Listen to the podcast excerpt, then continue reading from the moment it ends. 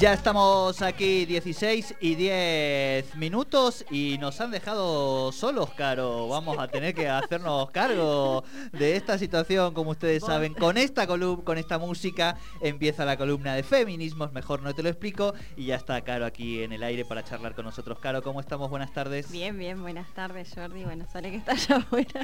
y a toda la audiencia. Ya iba volviendo y ya llegó mi Llegó Sori, llegó Sori que estaba ahí gestionando, haciendo de producción que está bien, ¿viste? Eh, ¿Cómo la llevamos, Sori? ¿Todo bien? ¿Qué tal la semana? Bien, bien, un lujo. ¿Un lujo? Ay, pero qué bueno, qué alegría que nos da, che, que vengan así, este, con ese espíritu y con ese entusiasmo y esa energía, tan, tan arriba, tan arriba. Un para arriba. Contagian, contagian. Venga, venga todo lo que todo lo que hay. Bien, eh, semana.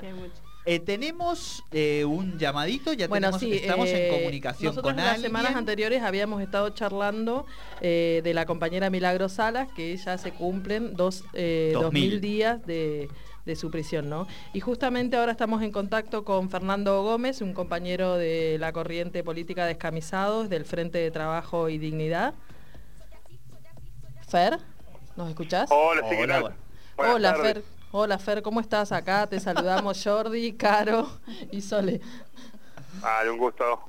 Bienvenido a Tercer Puente, Fer, aquí en Radio 10. ¿Cómo te va? ¿Todo bien? Bien, todo en orden, todo en orden por suerte. Acá instalándonos en, la plaza, ya hace un largo rato, pero no terminan de armarse las carpas todavía.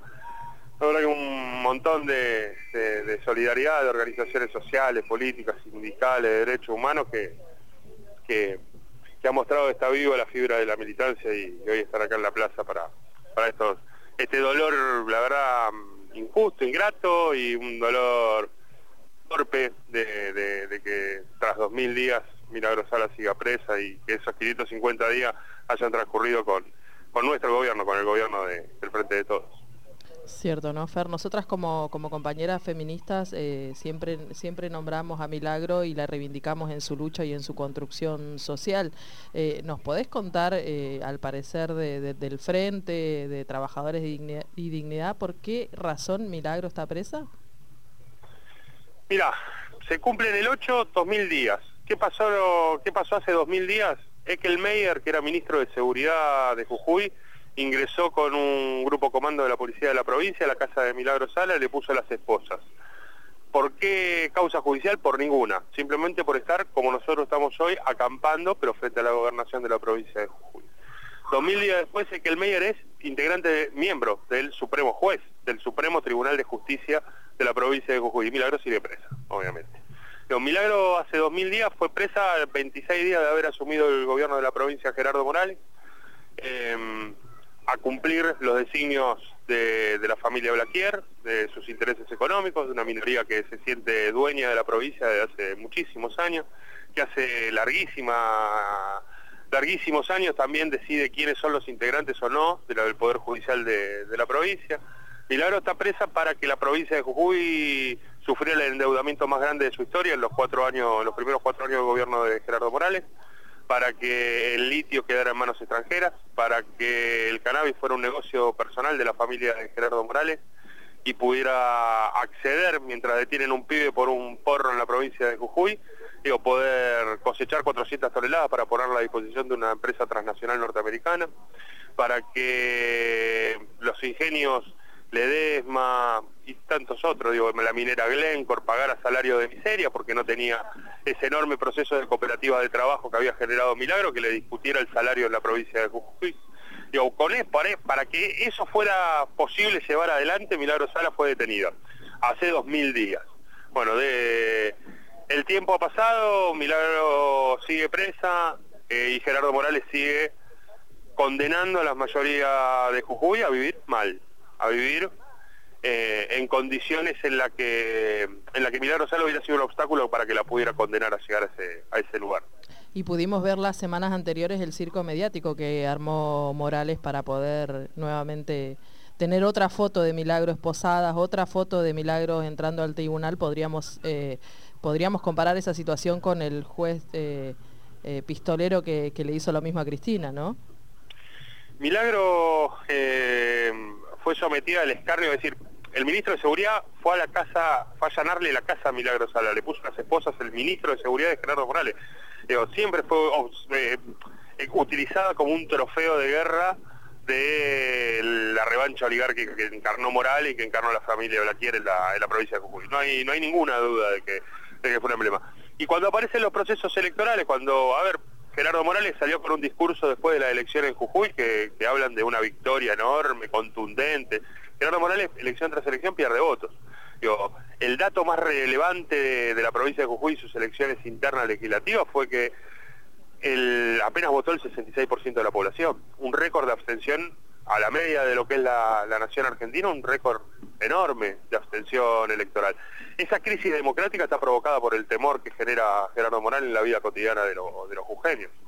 Eh, lo que significó esa visita que vos viste en, las fotos hace dos, tres semanas atrás de Gerardo Morales, de Milagro a, los tribunales empujada por Gerardo Morales, fue para imputarla de, de la resistencia de los vecinos de Campo Verde a que Gerardo Morales instalara una escuela en una cancha de fútbol.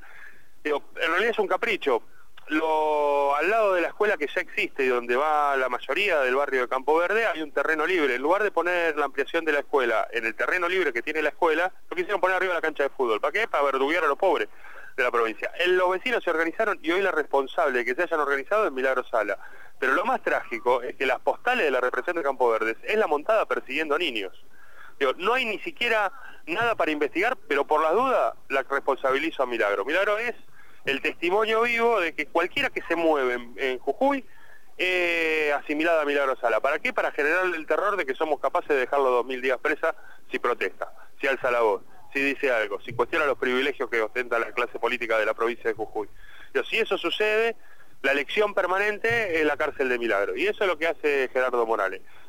Empuja a su minoría de votantes a que lo sigan legitimando, y para eso la exhibe a Milagro, y se la exhibe también al pueblo para generarle temor. Temor a que si te organizás o si querés cambiar la historia, acá tenés el destino que yo te ofrezco.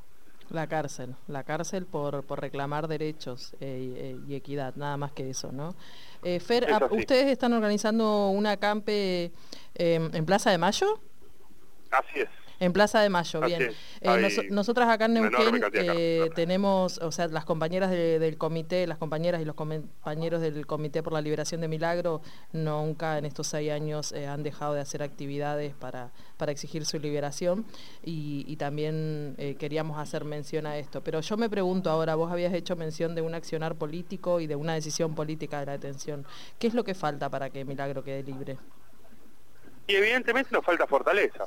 Yo, yo creo que, la CAMPE tiene que ver con eso, tiene que ver con construir la fortaleza necesaria que nos permita aquello que describimos muy adecuadamente poder transformarlo en, una realidad efectiva.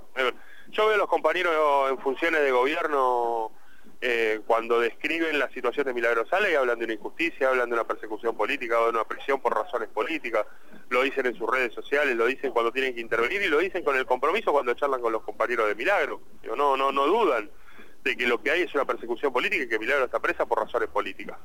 Eh, el problema es que la política no debe ser solo describir la realidad. La política es el arte de transformarla, la realidad. Y evidentemente si estamos convencidos como fuerza política de que Milagro tiene que estar libre, pero no, no podemos torcer las voluntades necesarias para que Milagro recupere la libertad, falta fortaleza. Y yo soy de los que está, pero recontra convencido de que la democracia no es un lugar, una democracia saludable no es un lugar donde habitan los silencios.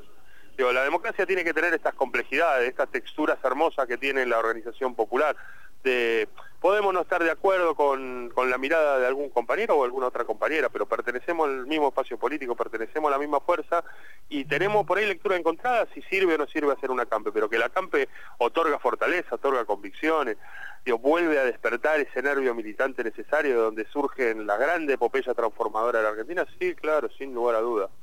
Esto puede complejizar una estrategia, yo no antepongo las elecciones a las convicciones, jamás me pasó eso entonces tengo una mirada por ahí muy sesgada, pero de lo que estoy convencido eh, de que las elecciones no se ganan digo, siendo amable con los carceleros de nuestros compañeros. Las elecciones se ganan siendo, siendo absolutamente leal a aquellas convicciones que nos depositaron en, la Casa de Gobierno. Me parece que eso, esa complejidad de matices que tiene una fuerza política, es lo que compone las distintas miradas que, hacen al movimiento nacional. Al movimiento nacional claramente le falta fortaleza. Nosotros identificamos que en la Argentina hay una persecución política, que la persiguieron a Cristina, que persiguen a dirigentes, que hay dirigentes políticos de la Argentina que están presos por haber pertenecido a un espacio determinado del gobierno de Néstor y de Cristina Kirchner. Que Milagro sale a una presa política por haber organizado a su pueblo. Bueno, digo, nosotros tenemos que dejar de describir esa realidad y poder transformarla. Y acá estamos, para construir esa fortaleza por ahí la que nos falta para terminar de, empezar a desandar el camino de los sueños rotos. Perfecto, Fer, muy claro. Es evidente que los y las militantes tenemos la moral un poco lastimada eh, no con Milagro Presa. Eh, sí, duele las entrañas. Exacto. Duele las entrañas. Exacto. Va todo nuestro acompañamiento para los compañeros del frente, para los y las compañeras de la Tupac y bueno, esperemos que esperemos que pronto podamos tener a, Milagro eh, libre, nuevamente organizando a su pueblo y, que prontamente tengamos un Jujuy libre. Muchas gracias, Fer. Muchísimas gracias. La verdad que sí, porque Milagro no es nada más solamente reparar lo que sufrió hasta acá o reparar la persecución. Milagro es una agenda de futuro, ¿eh? lo, lo en los humildes siguen soñando con tener vivienda y tener un trabajo, poder tener su propia metalurgia y poder organizarse en cooperativa de trabajo. Ahí vamos a encontrar las pistas necesarias por ahí de lo que nos falta para, para remontar los sueños.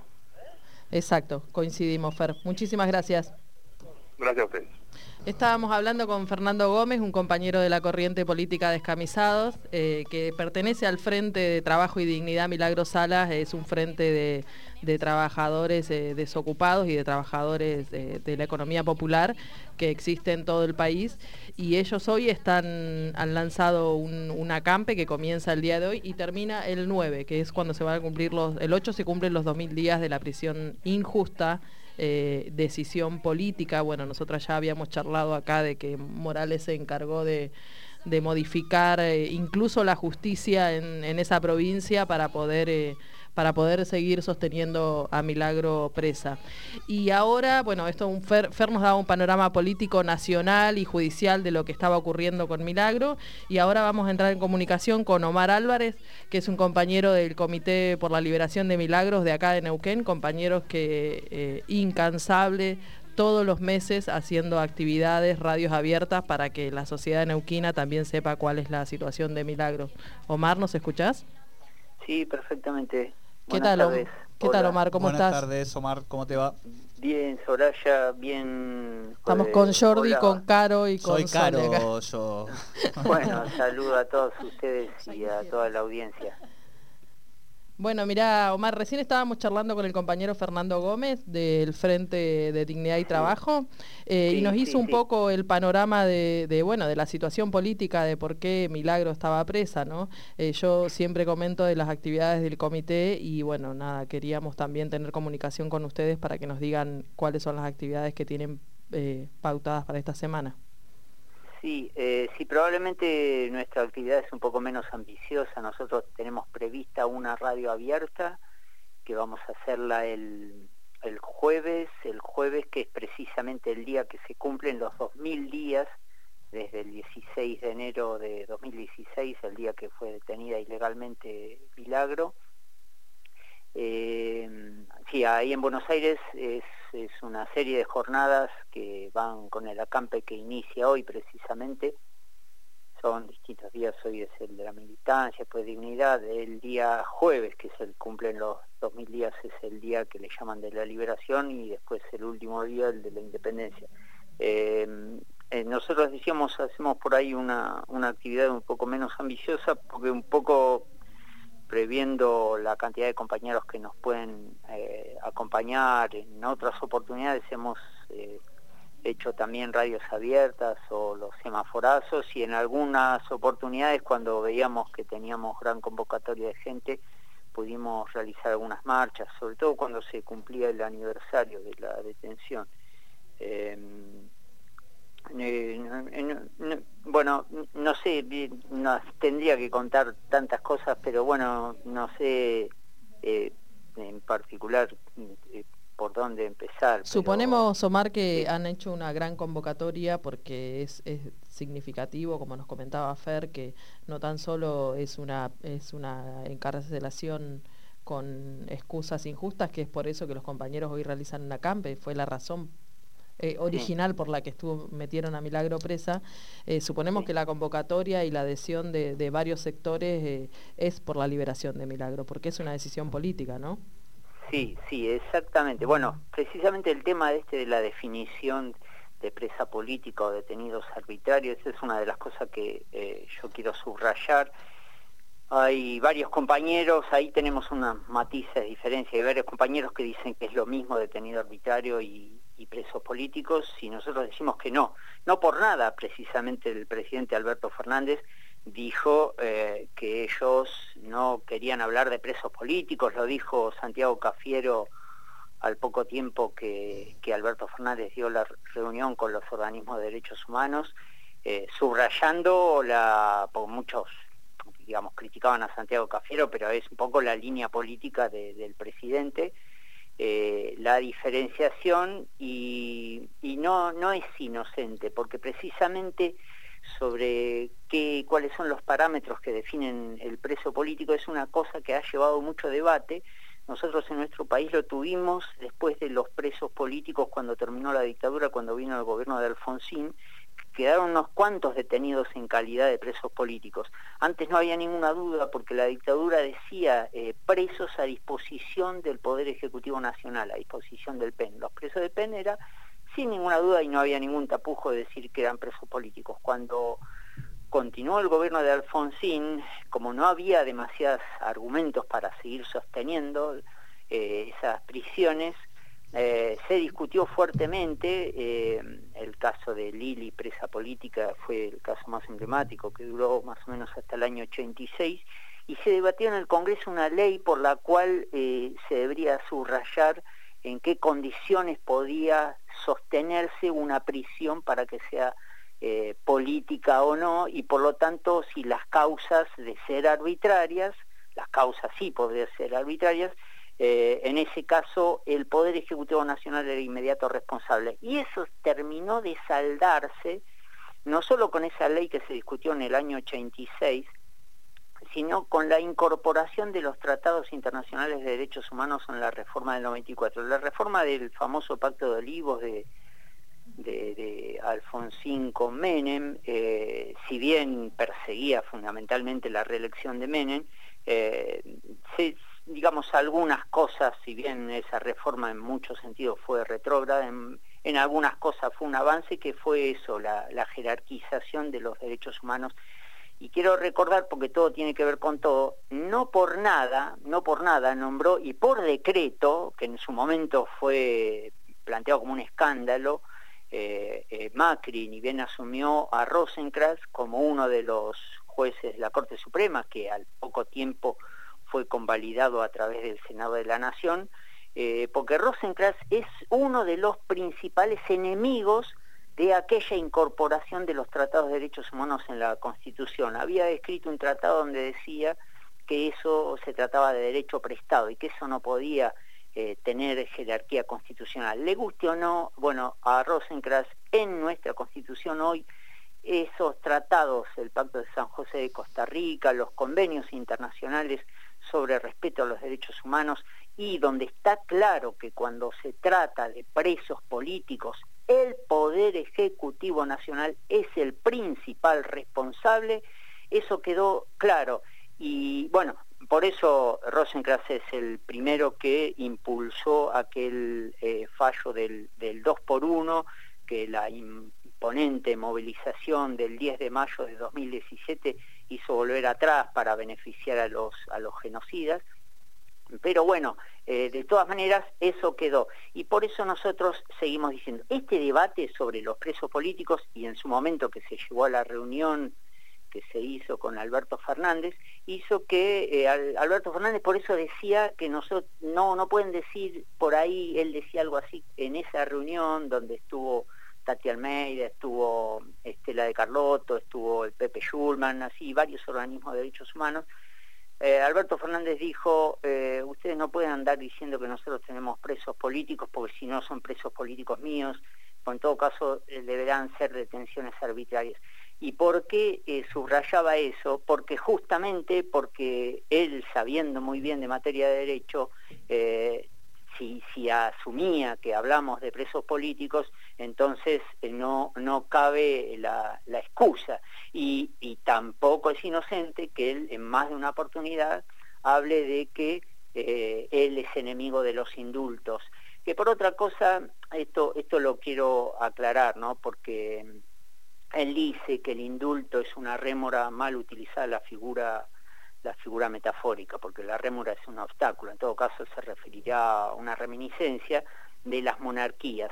Y eso mal hecho, porque en realidad los indultos están incorporados en las constituciones, y no solamente en nuestra constitución, en las constituciones como herramientas democráticas, justamente para frenar los abusos de, eh, del Poder Judicial, que ese sí es un poder que tiene muchísimas reminiscencias eh, monárquicas. De hecho, la Corte Suprema es, de cortesanos, precisamente la última palabra la tienen los cortes, las cortes, y, por eso el Poder Ejecutivo guarda para sí los indultos como una herramienta para frenar esos abusos. Por lo tanto, nosotros seguimos diciendo, como muchos organismos de derechos humanos, hablamos de que son presos políticos y, no quiero olvidarme, si bien Milagro Sala es la primera porque eh, con ella se inició aquel, aquel régimen del saqueo que inició Macri en eh, un saqueo contra el pueblo que inició en, en 10 de diciembre de 2015, eh, pero fue una especie de modelo contra todas las persecuciones políticas de hecho, hoy son nueve las compañeras y compañeros tupaqueros que están bajo la prisión política, pero hay otros en, otras partes del país con, bajo el régimen del lawfare, como el caso de Luis Delía, el caso de Amado Vudú, bueno, el caso de Julio De Vido, que hoy, si bien hay causas abiertas con él, hoy no está en prisión domiciliaria, pero las causas están pero el caso de la detención de él fue un caso que violaba todas las normas, que era un preso político, eh, como para usar las palabras de, Raúl Zaffaroni, que es miembro de la Corte Interamericana de Derechos Humanos, dice, cuando se refiere, por ejemplo, a Milagro Sala, no es una presa política, es una prisionera política, porque eh, entra, entra en todos los parámetros que en aquel momento se definieron acerca de lo que es un preso político. Sí, afortunadamente en el día de hoy escuchamos a muchos, a muchas personalidades, a muchos, a muchas, muchas y muchos funcionarios han eh, han salido a, pedir la libertad de Milagros como una insignia de, de, la liberación, ¿no, Omar? Eh, nos, ¿Nos realizás nuevamente la convocatoria para este jueves? Sí, nosotros convocamos este jueves a las 17 horas en Olascoaga y Sarmiento, ahí haremos una radio abierta, es decir, hacemos presentación de pancartas en el semáforo y además tenemos el micrófono abierto para todas las personas o compañeros que quieran participar y expresarse y bueno, y decir sus opiniones. Perfecto, eh, Omar. Bueno, eh, como le decíamos a Fer, eh, creo que, bueno, vamos a seguir reclamando y esperamos que la próxima comunicación sea la libertad de milagro para, para, que, para la libertad de un pueblo. A mí me parece que está muy reflejada la libertad de milagro con la libertad de un pueblo. Te agradecemos por la comunicación, Omar, y saludo a todas las compañeras y compañeros del comité. Bueno, muchísimas gracias y gracias a ustedes por el espacio. Un abrazo grande. Un abrazo. Bien. Eh, completito lo han hecho los muchachos, ¿eh? Muy bien, Es contundente. Lo que pasa es que lo de Milagro, bueno, para nosotras que Milagro está presa por ser mujer, por ser negra, por, por ser india, por ser, por ser acusada de todo lo que son acusados los desclasados o los, o las minorías de, de este país. Así que por eso es tan importante. Como comentaba Fer, eh, es parte de la liberación de Milagro, es parte de un inicio, es parte del empoderamiento de un pueblo y así lo vivimos los que pudimos eh, seguir de cerca el proceso de Milagro o, las compañeras feministas que pudimos apreciarlo desde el punto de vista del, feminismo, de los encuentros nacionales de mujeres, que Milagro también era partícipe de esos grandes eventos, eh, es, muy importante para nosotros. Desde, desde, la, desde una mirada de la posibilidad de organización concreta, territorial, que digamos, eh, Milagro es la, la presa política del único movimiento social que quedaba desde que asume el kirchnerismo. Eh, entonces no es un dato menor para, para nosotras.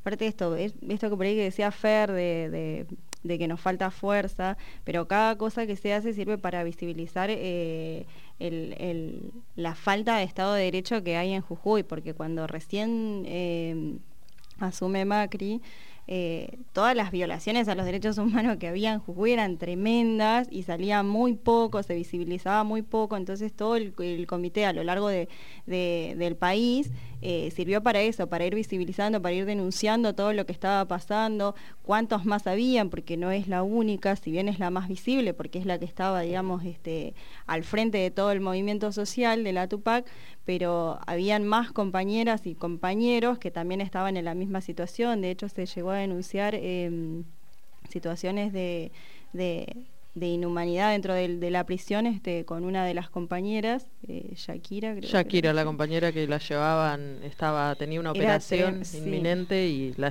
las, o sea, la metían al quirófano, la sacaban y la hacían subir escaleras en, en eh. el Poder Judicial, por ejemplo. O sea, volviendo como a situaciones de de, de estrato, de inhumanidad, de, tortura. Eh, entonces, bueno, seguir con, esta línea y después, bueno, la discusión, si es indulto, si es absolución, este, porque quizás hay que tener todo este conocimiento que, decía Omar atrás de, las palabras, ¿no? Para nosotros indulto es un perdón y creo que no hay que perdonarle nada porque en realidad no, no, es culpable de, nada, todas son causas inventadas eh, terriblemente, entonces eh, después se discutirá si, vamos por ese lado, pero por lo pronto sí la, liberación, eh, que es un, es, una situación simbólica, tremendamente simbólica, que da mucha fuerza y por eso hay tanta resistencia también. Perfecto, perfecto. ¿Les quedó algo en el tintero? Sí, eh, nos quedó algo en el tintero, nos queda muchísimo, pero bueno, lo que pasa es que bueno, también... Bueno, así como más, así como resumidísimo. y nos vamos, nos eh, estamos también, aparte de, bueno, mira, es, no, no es casual, es causal, ¿no? Y es como que nos nota una situación de transformación y de cambio en, la, en la patria grande, en Latinoamérica. Eh, hace dos días fue electa eh, presidenta de la Convención Constituyente, Elisa Loncón, que es una mujer mapuche eh, chilena y la verdad que eh, fue algo, escuchar el discurso de ella fue algo totalmente, no sé, yo lo escuchaba y se me erizaron los pelos porque Emocionante.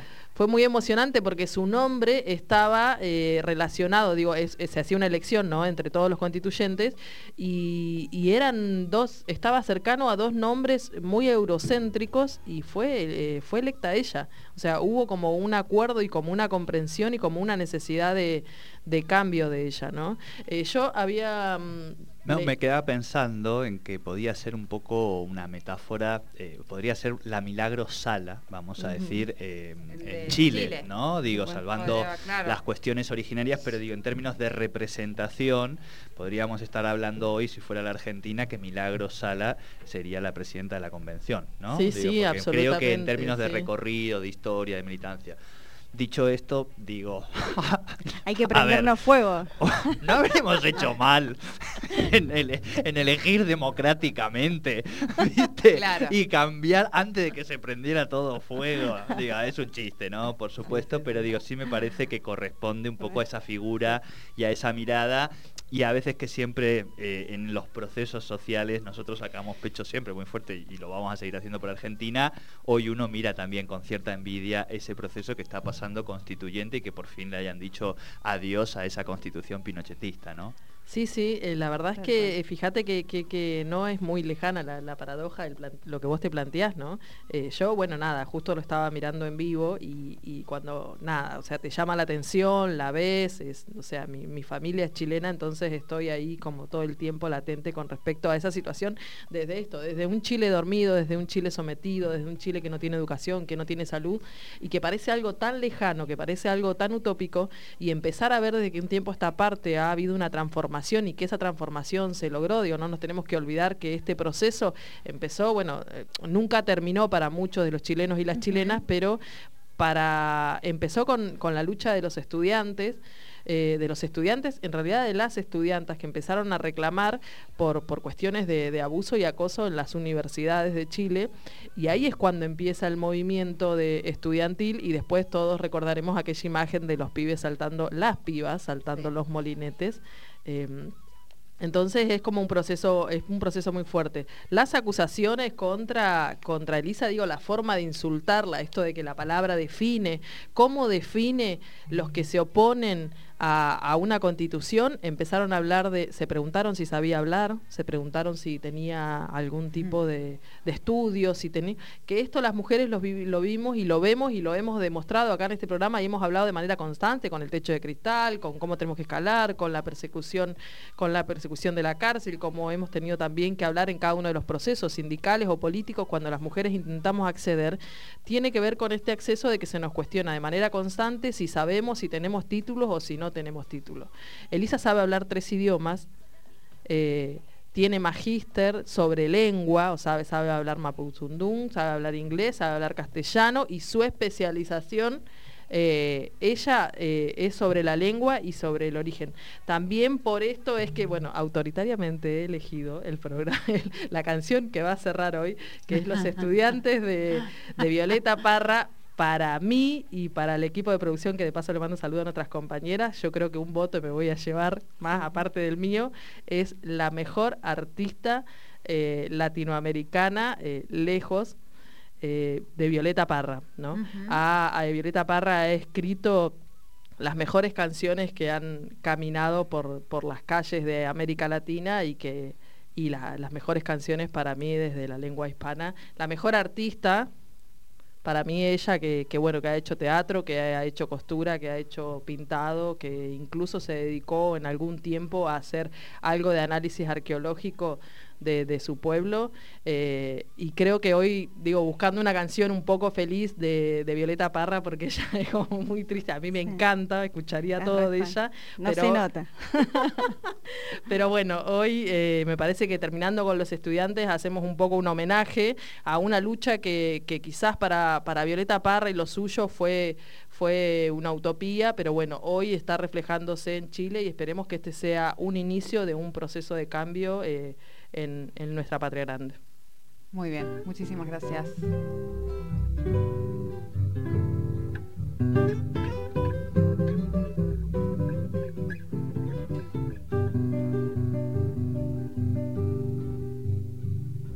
Que vivan los estudiantes, jardín de nuestra alegría son aves que no se asustan de animal ni policía y no le asustan las balas ni el ladrar de la jauría.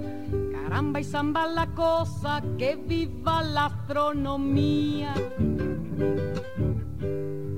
Me gustan los estudiantes que rugen como los vientos cuando le meten al oído sotanas y regimientos, pajarillos libertarios igual que los elementos. Caramba y zamba la cosa, que viva lo experimento.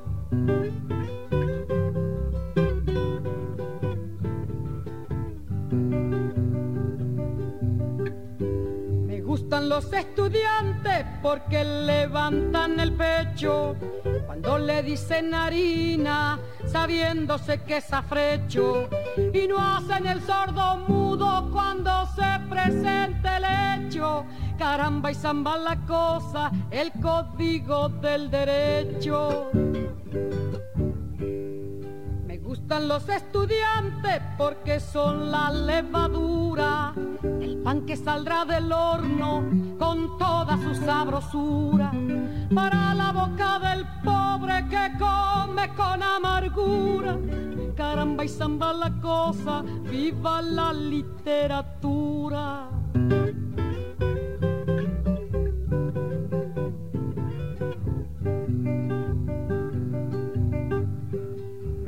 Los estudiantes que marchan sobre la ruina con las banderas en alto toda la estudiantina. Son químicos y doctores, cirujanos y dentistas. Caramba y zamba la cosa, vivan los especialistas gustan los estudiantes que con muy clara elocuencia a la bolsa negra sacra le bajo las indulgencias. Porque hasta cuando nos dura, señores, la penitencia. Caramba y zamba la cosa, que viva toda la ciencia. Caramba y zamba la cosa, que viva toda la ciencia.